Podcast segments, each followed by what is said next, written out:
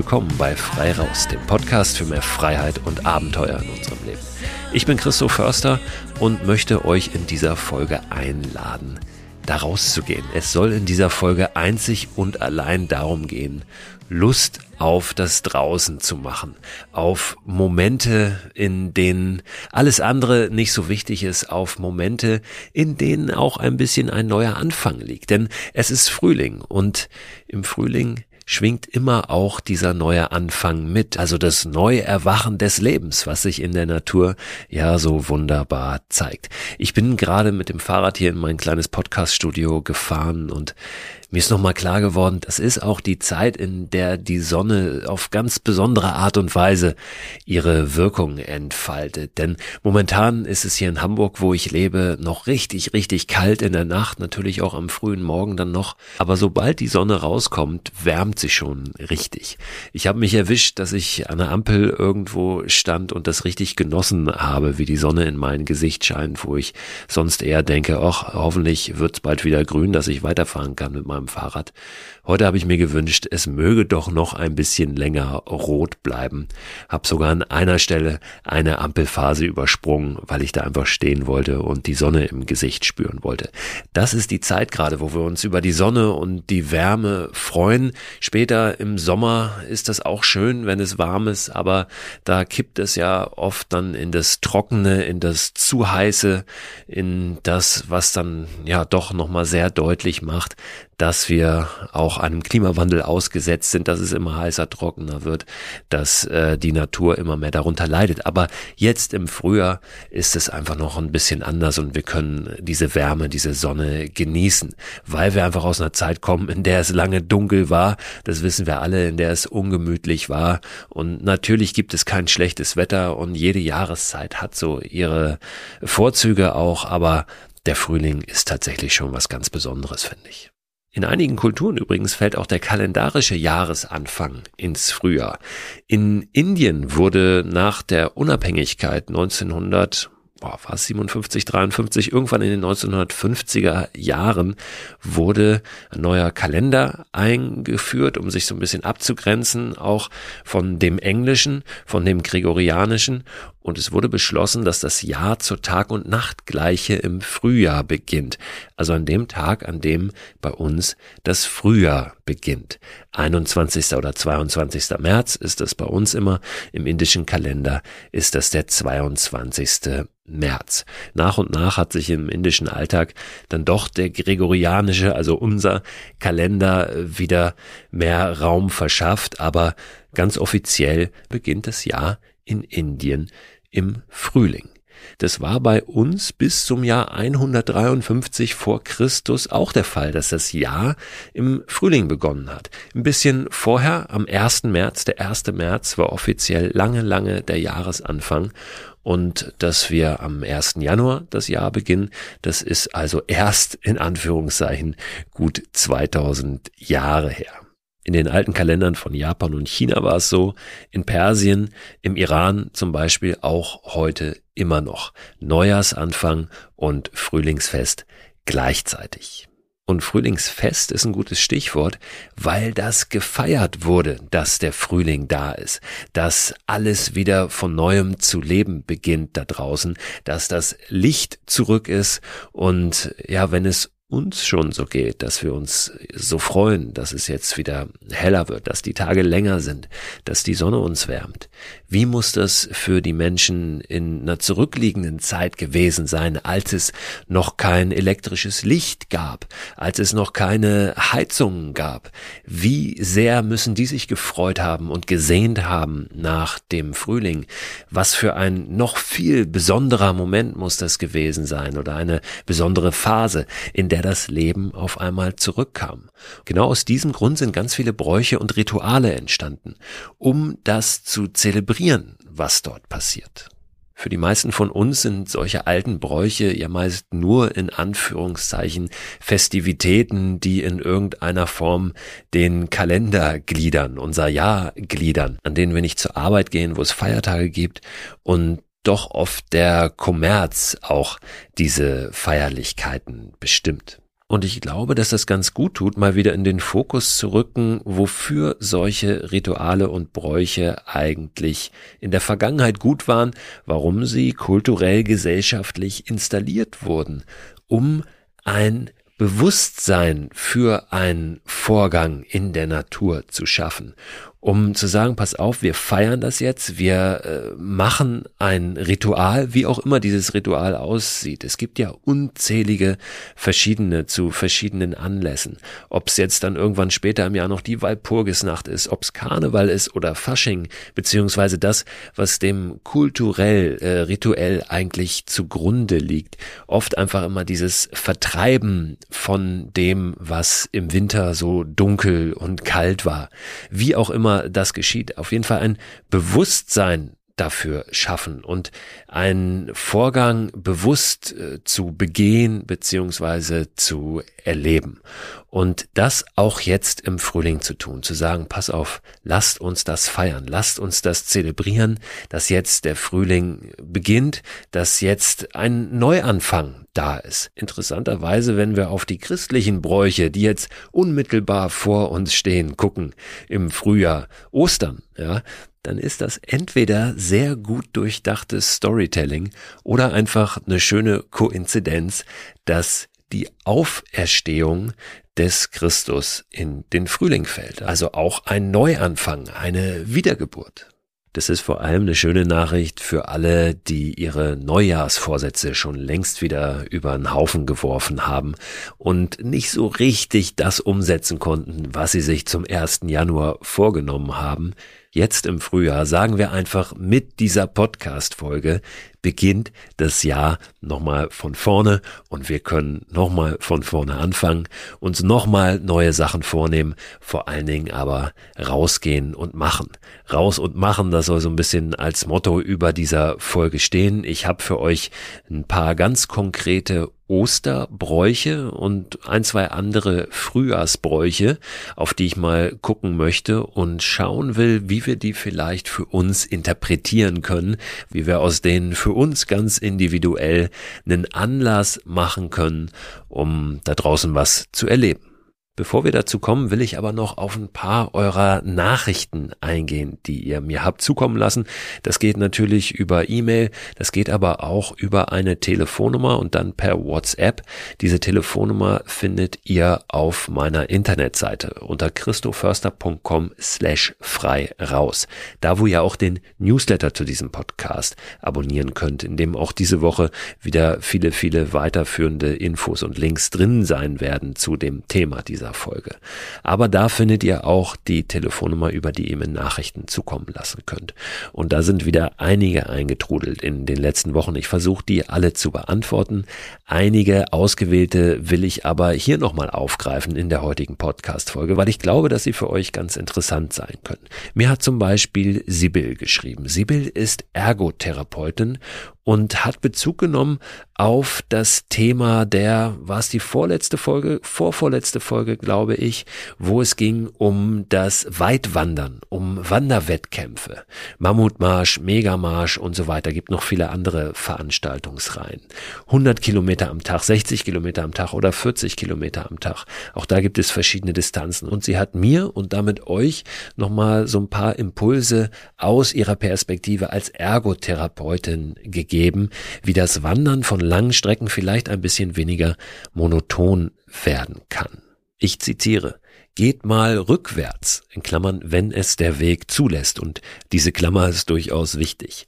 Auf Fersen, hopst ein Stück, wie ein kleines Mädchen, man fühlt sich dabei dann auch ein bisschen so, zieht die Knie hoch, Anfersen im Gehen geht auch und ganz wichtig, kreist die Schultern, bezieht den Oberkörper mit ein, variiert mit den Gurten des Rucksacks das Gewicht auf eurem Rücken, schenkt eurer Atmung ein wenig Aufmerksamkeit und atmet tief in alle Lungenbereiche.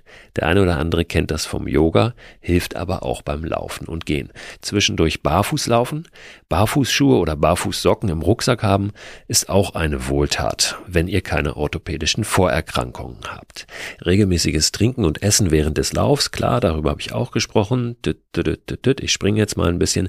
Füße am Vorabend schon eincremen, vermeidet Blasenbildung. Eigentlich alles sehr einleuchtend, aber mit minimalem Aufwand kann man sein persönliches Abenteuer dann vielleicht noch ein bisschen mehr genießen. Ja, vielen Dank, Sibyl. Das ist nochmal eine schöne Ergänzung und das Barfußlaufen ist jetzt im Frühjahr auch langsam ein bisschen angenehmer als im Winter, wenn der Boden eiskalt ist. Dann gab es eine Nachricht von Klaus, der sich gewünscht hat, dass irgendwann mal eine Folge kommt zur Kombination von verschiedenen Outdoor-Sportarten. Zum Beispiel so, wie ich es auf meinem großen Deutschland-Abenteuer gemacht habe, als ich mit dem Stand-Up-Paddleboard und zu Fuß von der Zugspitze nach Sylt gereist bin. Also die Kombination von Paddeln und Wandern.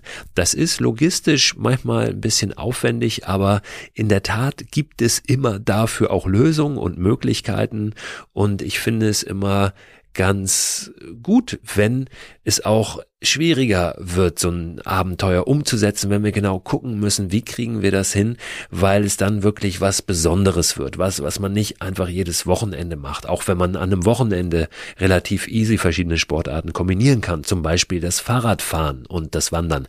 Ich habe aber auch von jemandem gehört, der in den Bergen das Wildwasser-Kajaken mit dem Fahrradfahren verbindet und dann das Wildwasser-Kajak mit dem Fahrrad äh, in einem Hänger. Das ist logistisch dann schon ein bisschen aufwendiger. Aber nicht minder interessant. Es gibt unzählige Möglichkeiten, verschiedene Outdoor-Sportarten zu verbinden. Jetzt so langsam wird das Schwimmen ja auch mehr ein Thema werden, wenn die Wassertemperaturen ein bisschen steigen. Und wir können wunderbar das Schwimmen mit dem Wandern verbinden. Wir können das Schwimmen mit dem Fahrradfahren verbinden. Wir können das Paddeln mit dem Schwimmen verbinden. Wir können das Fahrradfahren mit dem Klettern zusammenbringen. Also das an dieser Stelle Stelle nur als kurzer Impuls vielleicht in die Richtung mal zu denken und da äh, was Neues zu kreieren, vielleicht ein neues Erlebnis. Dann gibt's schöne Neuigkeiten von Hans aus dem Westerwald. Hans war in einer der allerersten Folgen des Freiraus Podcast mal zu Gast und da hat er von seiner Idee erzählt, einen Mikrocampingplatz zu installieren auf der Wiese hinter seinem Grundstück und mittlerweile gibt es diesen Mikrocampingplatz. Gerade ist seine Website dazu online gegangen. Ich habe mir das angeguckt und es sieht wirklich richtig, richtig schön, richtig einladend aus. Ganz, ganz klein, also nichts Großes. Campingplatz ist da fast ein bisschen irreführender Begriff. Es ist ein Stellplatz, man kann dort zelten und eine richtig schöne Zeit haben an der nördlichen Grenze des Westerwaldes. Ich werde euch den Link dazu mal in den Newsletter auch diese Woche reinpacken holzspacherhöhe.de, falls ihr es direkt suchen wollt. Freue ich mich immer total, wenn sowas entsteht. Also Hans, ich wünsche dir und euch wunderbare Begegnungen und ein tolles Jahr, einen tollen Frühling und einen tollen Sommer, einen tollen Herbst, alles was da noch so kommt. Ich weiß gar nicht, ob sie auch im Winter aufhaben, aber das erfahrt ihr auf der Website. Für alle, die vor einigen Wochen die Folge mit Anselm Panke gehört haben. Anselm vor allen Dingen bekannt aus seiner Doku über eine Fahrradreise durch Afrika, anderswo, allein in Afrika heißt diese Doku. Wir haben in der Folge aber vor allem über ein neues Projekt gesprochen, ein Wohn- und Lebensprojekt in der Nähe von Freiburg im Schwarzwald. Und es war unter anderem das Thema dass dieses Projekt finanziert werden muss. Anselm und seine MitstreiterInnen wollten nämlich ein Grundstück mit dazugehörigen Gebäuden kaufen in Kirnhalden. Und das ist, ich glaube, vorgestern erfolgt. Wir haben tatsächlich das Geld zusammenbekommen und haben Kirnhalden gekauft. Herzlichen Glückwunsch, da kann es jetzt so richtig losgehen. Unter kirnhalden.de findet ihr da weitere Infos und auch auf Instagram, wenn euch das interessiert. Katharina die auch vor einigen Wochen hier zu Gast war, Katharina Kneip, die unterwegs ist in den hohen Norden zu Fuß, die hier vorbeikam in Hamburg, Station gemacht hat, um mit mir ein Podcastgespräch zu führen.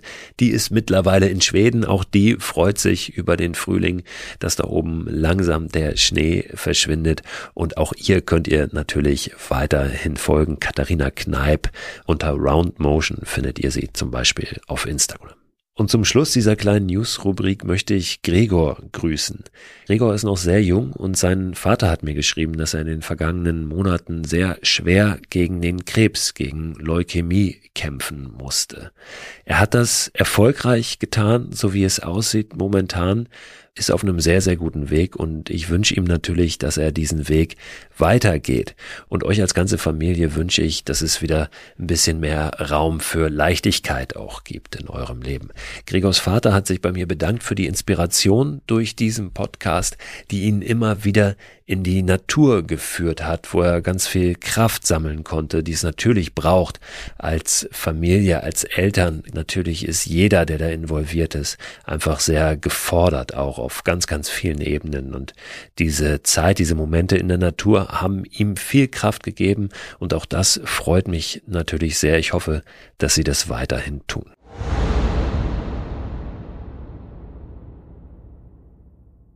Werbepartner dieser Podcast-Folge ist wieder AG1. Die von WissenschaftlerInnen zusammengestellte Mischung hochwertiger Inhaltsstoffe in Pulverform. Vitamine sind da drin, Mineralstoffe, Bakterienkulturen, Antioxidantien, ein Pilzkomplex und insgesamt mehr als 70 Zutaten aus natürlichen Lebensmitteln. AG1 ist ein grünes Pulver, das ich seit einigen Wochen, Monaten ehrlich gesagt schon, jeden Morgen mir anmische, einfach in ein bisschen Wasser, 300 Milliliter und dann trinke. Gibt mir ein gutes Gefühl, gibt mir Energie und lässt mich gut in den Tag gehen. Und wenn ich es morgens mal vergesse, dann nehme ich es abends und gehe gut ins Bett.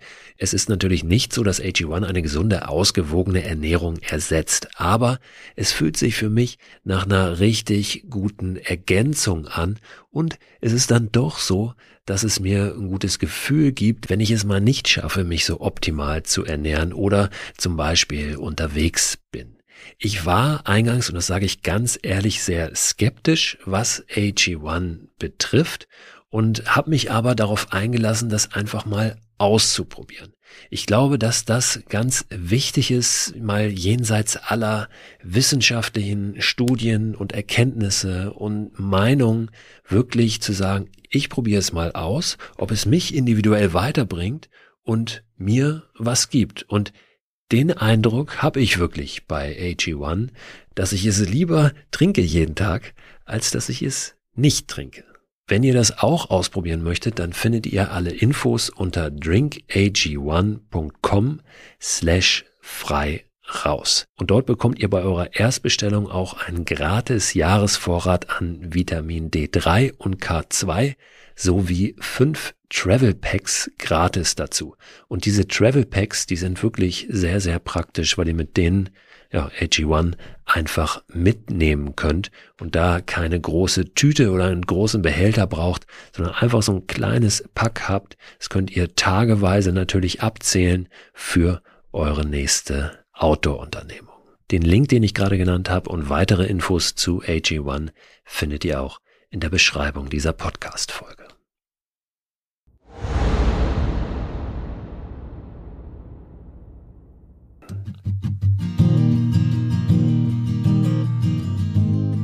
So, und jetzt geht's zu den Frühlings- und Osterbräuchen.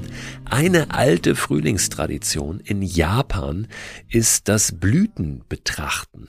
Hanami, vielleicht schon mal gehört, natürlich sind die Kirschblüten da ganz besonders im Fokus, geht bis ins neunte Jahrhundert zurück und was die Menschen dort feiern, ist auch die Ankunft des Frühlings, verbildlicht in diesen Kirschblüten. Was machen sie? Sie machen Picknicks unter den blühenden Bäumen zum Beispiel. Das ist etwas, was wir auch machen können und vielleicht sogar sollten in den nächsten Wochen unter einem blühenden Baum ein Picknick machen. Wie auch immer dieses Picknick aussieht. Wir können da frühstücken, wir können uns da aber auch einen Gaskocher mitnehmen und uns was Warmes zubereiten. Wir können da vielleicht auch einfach einen warmen Drink nehmen, uns einen Kakao, einen Tee, einen Kaffee machen, was auch immer. Offenbar gehören traditionell zu diesem Brauch auch das Schreiben und das Rezitieren von Poesie vielleicht auch was, was wir mal mitnehmen können für die nächsten Tage und Wochen, uns unter einen Kirschbaum zu setzen oder welchen Baum auch immer. So langsam fangen sie alle an zu blühen und Gedichte zu schreiben oder uns gegenseitig vorzulesen. Schöner Brauch auf jeden Fall. Wenn wir auf die nächsten Tage gucken, stehen natürlich die Osterbräuche im Mittelpunkt hier in unseren äh, Gefilden, in unserem christlich geprägten Raum. Welche gibt es da? Ich habe im vergangenen Jahr schon eine ziemlich vergessene Ostertradition ausgegraben, und zwar das Osterwasser und war im vergangenen Jahr tatsächlich Ostern unterwegs und habe des Nachts Wasser aus einem Bach geschöpft. Warum? Das Osterwasser wird traditionell in der Nacht auf den Ostersonntag zwischen Mitternacht und Sonnenaufgang geschöpft. Am besten natürlich aus einer Quelle, kann aber auch ein Bach sein, irgendein natürliches fließendes Gewässer. Dann wird es abgefüllt und aufbewahrt. Das Osterwasser ist im Prinzip auch das Taufwasser der Kirche, steht für Leben und Fruchtbarkeit. Interessanterweise wohl ursprünglich gar kein christlicher Brauch, sondern ein heidnischer. Also man glaubt schon sehr, sehr lange, dass dieses Wasser besondere Heilkräfte besitzt. Und ich habe mich da vergangenes Jahr einfach mal aufgemacht und das zum Anlass genommen, ohne jetzt äh, eine solche Tradition irgendwie ins Lächerliche ziehen zu wollen, sondern einfach mal bewusst etwas zu tun. Ich habe dieses Wasser jetzt nicht über das Jahr aufbewahrt und ich habe damit auch niemanden getauft, aber ich bin in dieser Nacht mal raus und habe dieses Wasser geschöpft. Und natürlich ist es dann nochmal ein bewussteres Draußensein, in gewisser Weise ein, ein Zelebrieren dieses Moments, dieses Tages und äh, auch dieses Elements des Wassers. Ein anderer Fokus in diesem Moment einfach auf die Natur. Dazu kommt noch, dass dieses Wasser, nachdem es geschöpft wurde, schweigend nach Hause getragen wird. Und auch das ist ja dann nochmal ein anderes Unterwegssein, als wenn ich sonst einfach unterwegs bin und vom Bach nach Hause gehe, weil ich das ganz bewusst tue, weil ich das schweigend mache. Das ist das Osterwasser. Damit haben wir schon mal einen Brauch und eine Idee, die uns in den nächsten Tagen mal auf andere Art und Weise nach draußen führen könnte. Dann haben wir natürlich noch äh, die etwas kommerziell angehauchten Osterhasen, ja, die die Ostereier bringen. Aber auch das vielleicht zwei Anlässe, die wir mal nehmen können, um ja das ein bisschen anders zu interpretieren und daraus ein Draußenerlebnis, ein wirklich besonderes Draußenerlebnis zu machen. Ostereier verstecken XXL zum Beispiel. Also an Orten, wo die Eier nun wirklich nicht so einfach zu finden sind. Vielleicht in Anlehnung auch an das Geocachen. Ja, das könnte was sein. Wir könnten in den Wald gehen und da was verstecken, was gesucht werden muss. Vielleicht mit ein paar Hinweisen in Form einer Schnitzeljagd oder so. Also auch da gibt es immer Möglichkeiten, wenn wir dieses traditionell Gelernte ein bisschen hinterfragen und äh, einfach Dinge mal anders machen, als wir sie immer machen. Wir können zum Beispiel auch ähm, auf die Jagd in Anführungszeichen nach Osterhasen gehen, äh, nicht die erlegen, sondern schauen, finden wir welche, sehen wir welche, sehen wir in der freien Natur Hasen. Das könnte ja eine Aufgabe sein. Das könnte zum Beispiel eine Challenge sein für die Ostertage. Entweder für die ganze Familie, aber auch gar nicht nur auf Kinder bezogen. Das macht tatsächlich auch als Erwachsener oder als Erwachsene Spaß. Dann gibt's natürlich noch wieder ein bisschen traditionellere Bräuche wie das Osterfeuer. Auch das eine tolle Möglichkeit, rauszugehen, mit anderen zusammenzukommen.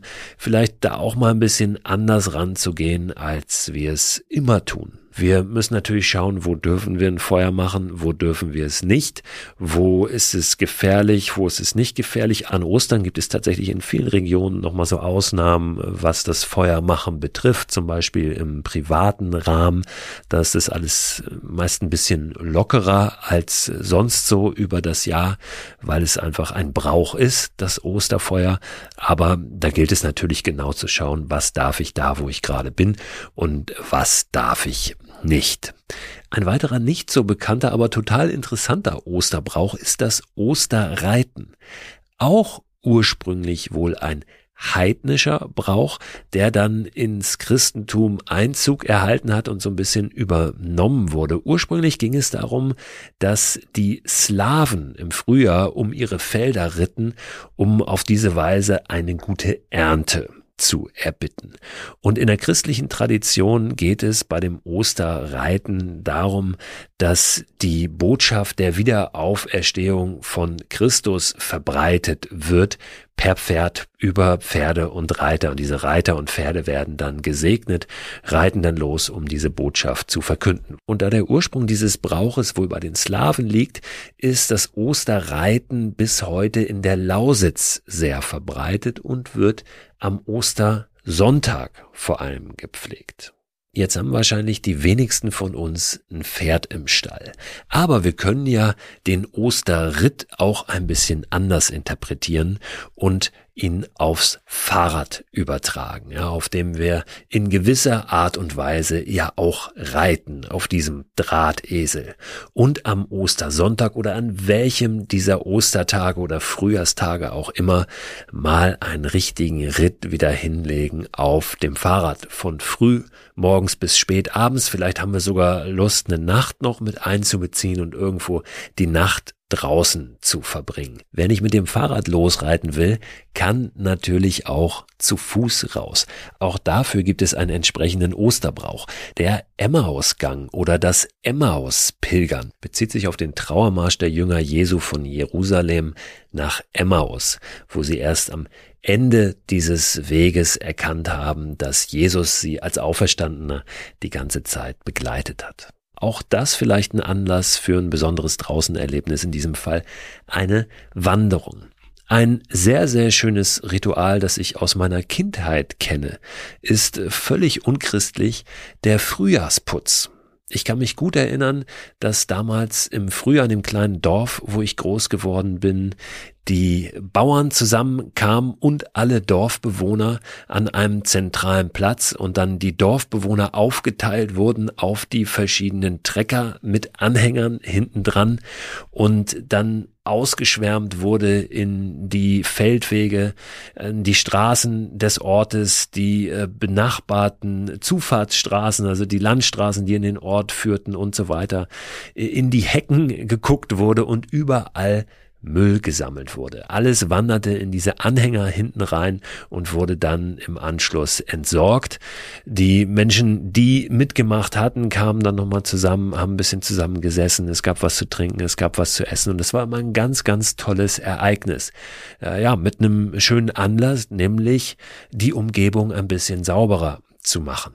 Frühjahrsputz können wir nicht nur zu Hause selber organisieren, sondern wir können ihn natürlich auch in der Nachbarschaft organisieren oder wir nehmen uns Freunde mit, wir können es auch alleine machen, dass wir einfach in die Umgebung ziehen und ein bisschen Müll sammeln. Die Wanderwege, die Feldwege, die Hecken, alle mal ein bisschen sauberer machen und den Müll dann entsprechend entsorgen, wo auch immer er zu entsorgen ist ist auch was, was wir natürlich das ganze Jahr über im Blick haben sollten, aber ein solcher Anlass stärkt nochmal den Fokus und verstärkt das Bewusstsein dafür. Im Newsletter, der diesen Podcast begleitet, der immer sonntags erscheint, werdet ihr diese Woche auch Ausrüstungstipps finden zu allem, was wir so brauchen, wenn es jetzt wieder rausgeht. Wenn wir diesen Frühling, diesen Sommer mehr draußen sein wollen, als wir es zum Beispiel im vergangenen Jahr waren. Es wird Tipps geben für Schuhe, für Rucksäcke, für fürs draußen schlafen, ja, fürs draußen übernachten, auch ohne Zelt, Isomatte, Hängematte, Schlafsack. Ich werde übrigens in den nächsten Wochen auch auf zwei, drei Veranstaltungen von Globetrotter sein, wo ich Workshops und Vorträge macht zum Thema draußen schlafen, zum Thema Mikroabenteuer. Die Termine packe ich euch auch in den Newsletter nochmal rein. Also auch diese Woche wird der Rappel voll, wie fast immer der Newsletter und ich lade euch herzlich ein, falls ihr es noch nicht getan habt, den zu abonnieren unter christoförster.com slash frei raus. Und das soll's für heute erstmal gewesen sein.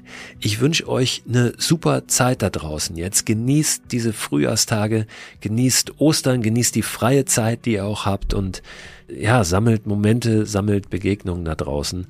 Nächste Woche gibt's eine neue Folge, da gibt's wieder ein Interview, da wird's in die Alpen gehen, darauf freue ich mich auch sehr und ich freue mich natürlich, wenn ihr dann auch wieder reinhört. Bei Frei Raus, dem Podcast für mehr Freiheit